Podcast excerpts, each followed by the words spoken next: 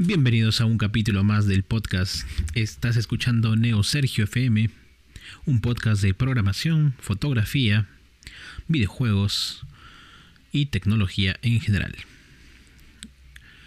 Hoy es lunes 18 de mayo y el tema de hoy está relacionado al code review.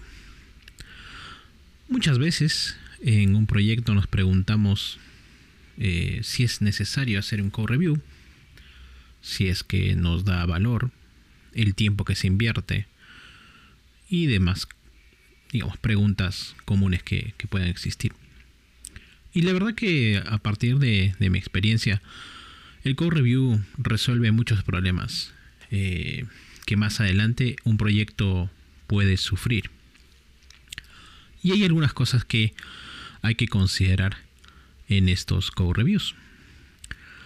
Usualmente se podría decir que nosotros podemos dividir eh, el tipo de eh, correcciones en el code review como em, básico, intermedio y avanzado, por así decirlo. Entonces, si consideramos eh, la parte básica, pues podríamos considerar primero la parte de, los estilos que se utiliza para escribir. Usualmente un proyecto tiene ya una codificación determinada, unos estilos determinados, o incluso utilizan herramientas eh, que se le conocen como linters. Entonces con los linters uno puede tratando de, eh, ir tratando de repetir buenas prácticas, de evitar errores simples, ¿no? Como por ejemplo eh, si es que el proyecto ha decidido utilizar Camel Case para las funciones, o perdón, para las clases, entonces revisar que se esté utilizando Camel Case para las clases. O lo mismo para la, manera como se va a, declarar las funciones. Entonces esa es la parte que se puede hacer con una herramienta, se puede automatizar. Luego también, aparte de esto, están los estándares de codificación. Eh, que estos por lo general son definidos por el mismo proyecto, por la misma compañía, eh, como por ejemplo puede seguir siempre acompañado de un comentario, eh, siempre acompañado de la ejecución de alguna prueba unitaria, o en fin, eso es bastante rápido de, verificar. Lo mismo con respecto a la documentación. si se requiere documentar un API, si se requiere agregar algún tipo de test case en alguna plataforma, en fin, entonces, esas son las partes eh, fáciles, ¿no? El formateo, que se utilicen las convenciones del lenguaje, eh, o incluso que se revise si hay alguna declaración, por ejemplo, se declara una variable pero no se usa, eh, o que en los comentarios cuando por lo general se ponen to-dos que realmente sigan siendo actualizados, o incluso hay código que de repente está comentado y no está removido, entonces también hay que saber por qué, por qué está de esta manera, ¿no? Así que esas son las, digamos, las cosas fáciles de revisar.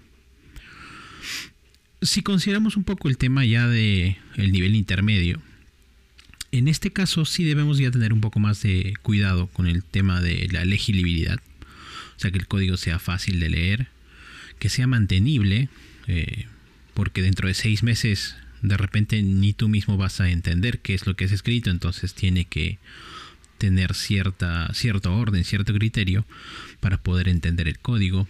Eh, la parte de, la cobertura de test, siempre es importante eh, incluir eh, pruebas a nivel código, no pruebas a nivel de funcionales, ¿no? sino unit test. o incluso si es que estás haciendo un API, pues algunos API test, ¿no? algunos de servicio. Eso siempre es bueno para, para poder considerar. Eh, ver si hay una consistencia, ver si hay performance en, en, la manera como está declarada las funciones, las clases, eh, o en la manera como se está declarada la lógica. Eh, por ejemplo, si también es necesario considerar logs, hay que ver también cómo responden los logs y algunas lecciones que de repente se han aprendido, ¿no? Por ejemplo, con el uso de frameworks hay ciertas buenas prácticas que repetir, otras que no. Em, cuidando mucho siempre que no se reinvente la rueda. Eh, eso también es otra de las cosas que se puede revisar a este nivel, ¿no? un nivel intermedio. Usualmente un programador vuelve a escribir alguna tarea que en algún momento ya se escribió, entonces de repente abstraerla, crear un módulo, esas son cosas que eh, son buenas para, el proyecto. Eh, revisar la complejidad, eh, de repente incluso actualizar algunas cosas que de repente ya se han mejorado son muy antiguas la manera como se hace. Entonces uno puede revisar. O incluso el tema de seguridad también se podría ir revisando. Y bueno, esas son las cosas que se deben considerar a nivel intermedio. Ya a nivel avanzado, cuando ya uno hace un, co-review eh, con expertos, aquí lo que hay que considerar ya vienen a ser, primero, los problemas de arquitectura. Realmente hay que saber, eh, en este caso, conocer mucho de la, de la aplicación para saber si podemos identificar un problema de arquitectura. Lo otro es ver el tema del uso de patrones de diseño. Si es que hay alguna forma de implementarlo mejor. Si es que hay alguna forma de, de mejorarlo. Y eso también obviamente conlleva al, al, tema de revisar si es que hay una nueva mejor forma de hacerlo. Que incluso, por ejemplo, eh, si uno está revisando y por ahí se agregó una librería, hay que realmente saber si la librería que estás agregando está documentada, eh, vale la pena agregarla o hay otra forma de hacerla. Ese tipo de cosas a nivel de diseño, a nivel de, escalabilidad son las que se deben revisar. Considerando que incluso el, que el problema, o digamos que la solución esté resolviendo el problema por el cual inicialmente fue creada. ¿no? Entonces, eh, y obviamente en esta parte también están los errores, ¿no? Hay que revisar qué tipo de errores pueden causar a través de estas, estos, em, estas inserciones de código en las en los, en los proyectos.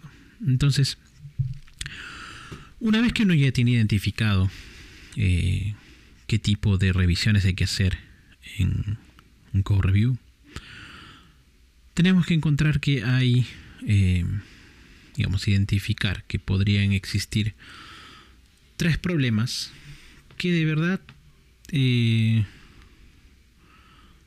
tal vez no tengamos que, lidiar con ellos. Entonces, em, el primero de ellos es em, que en estos core reviews, antes de llegar a estos core reviews, la verdad que uno podría automatizar.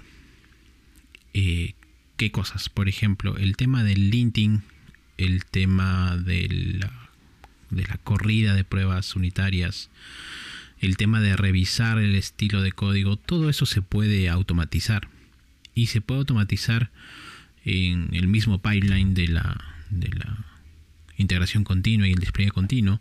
Se puede automatizar con un plugin dentro, de la, dentro del IDE eh, se puede automatizar con un script antes de hacer un commit y en fin, entonces yo creo que esas cosas como equipo uno debería sacarlas del core review. Si bien es cierto es importante revisarlos como yo les había mencionado, pero claramente esto podría ahorrarse tiempo y podría automatizarse ejecutándolo con scripts o con alguna integración, algún plugin o en fin, ¿no? Así que mm, eso es importante. Es lo primero que deberíamos ya considerar eh, como automatizable y sacarlo del proceso de, de code review. De review ¿no? Otro tema es el de estar revisando si realmente cumple el requerimiento. Em, ¿Y cómo es que esto podría, podría darse? ¿no? Em, muchas veces em, el desarrollador por ejemplo, podría haber entendido mal el requerimiento y haber desarrollado la solución incorrecta. Entonces, eh, ¿qué pasa con esto? Que si es que eso nos damos cuenta en el core review, quiere decir que todo el trabajo previo ha sido un trabajo perdido, porque ya el trabajo está hecho. Entonces, rehacerlo y empezar de nuevo, obviamente esto conlleva mucho tiempo. Y ahí viene el punto, ¿no? O sea, si ya está hecho, a veces uno ya lo deja pasar y como que no se soluciona el problema, el problema de por sí, ¿no? Entonces, ¿qué es lo que se debe hacer en este caso?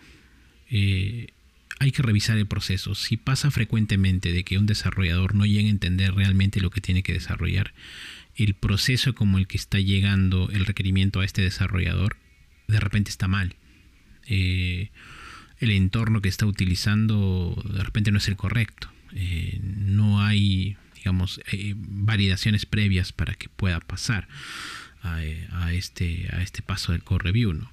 Por ejemplo, se podría hacer un, digamos, una, una revisión pre-commit, por así decirlo, con algún, con algún ingeniero de calidad o se podría eh, de repente consultar o incluso hacer una demo de qué es lo que se está subiendo o qué es lo que se va a subir antes de subirlo, ¿no? o en el proceso de, desarrollo pueden haber algunas revisiones diarias de, avance, pero no, no como daily, sino realmente como avance efectivo, eh, viendo cuál ha sido el progreso, ¿no? Y ese tipo de cosas. Eso va a empezar a, a cultivar en el mismo proyecto esa, esa responsabilidad de cumplir los requerimientos y, primero entenderlos muy bien, ¿no? Así que esas son, son digamos, cosas que deberíamos sacar. Y la tercera em, son las, las, deudas técnicas. Em, y en, este, en esta parte de las, de las deudas técnicas, digamos, em, es al principio podría considerarse como complicado, porque obviamente estos, estas cosas que pasan aparentemente no son obvias, ¿no? Y un, desarrollador se puede olvidar eh, de cuál fue el problema original o incluso eh, puede allá hacerlo obvio, ¿no? Entonces, eh, incluso cuando hay problemas frecuentes, ya el mismo reviewer ya no le presta atención porque ya sabe que es un, issue que está siempre presente. ¿no? Em, y es como que uno va acumulando historia en cuanto a las, deudas técnicas. Y si es que esto pasa, eh, digamos, el problema no se debería resolver en el code review, sino mucho antes, ¿no? Eh, en el primer lugar donde nació esta deuda técnica. Y esto se puede se puede digamos hacer de diferentes maneras em, se puede incluso escribir eh, algunos scripts automatizados para poder entender este tipo de, errores de tal forma de que el momento de integrarlos eh, veamos que no haya esas, esas deudas técnicas. Incluso pueden haber reuniones de arquitectura mm, previamente al desarrollo de la, de la funcionalidad. Así que también mucho depende del, nivel que se tenga eh, en cuanto al arquitecto de desarrollo y en cuanto al, líder técnico del proyecto. Entonces, para mí esas son las tres cosas que deberíamos eh, digamos, optimizar en el Code Review. ¿no? Eh, para repetirlo y, bueno, cerrar este, este breve eh, episodio. Eh, la primera era el tema de que se puede automatizar el tema del del estilo de código, el tema de, la nomenclatura de variables y demás cosas, se puede hacer con scripts o con el IDE. Segundo, que no deberíamos eh, o no se debería llegar al tema de resolver eh, un mal entendimiento del requerimiento, porque eso debería ser mucho antes que se haga el esfuerzo. Y la deuda técnica. La deuda técnica no, no puede revisarse en el code review, sino eso tendría que venir desde mucho antes para justamente también evitar ese tema de hacer trabajo y que al final esté causando un problema en el proyecto. Así que bueno, em, esas son algunas de las eh, cosas que quería contarles y que me han pasado como eh, un revisor en el momento hacer review y que también incluso eh, yo al momento de sustentar el código que, yo he hecho hacia otra persona, hacia mi revisor, también me ha servido mucho, ¿no? Para obviamente optimizar el tiempo y para centrarnos en las cosas que deberían revisarse con, eh, con eficiencia.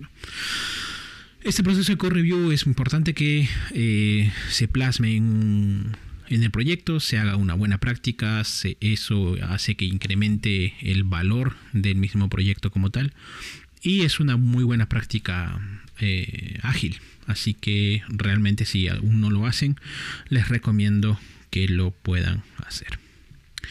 Bueno, eso ha sido todo por este episodio. Gracias por haber escuchado. Eh, compártelo, deja tus comentarios, suscríbete por todas las plataformas que está disponible este podcast y nos escuchamos en el siguiente episodio. Happy Coding.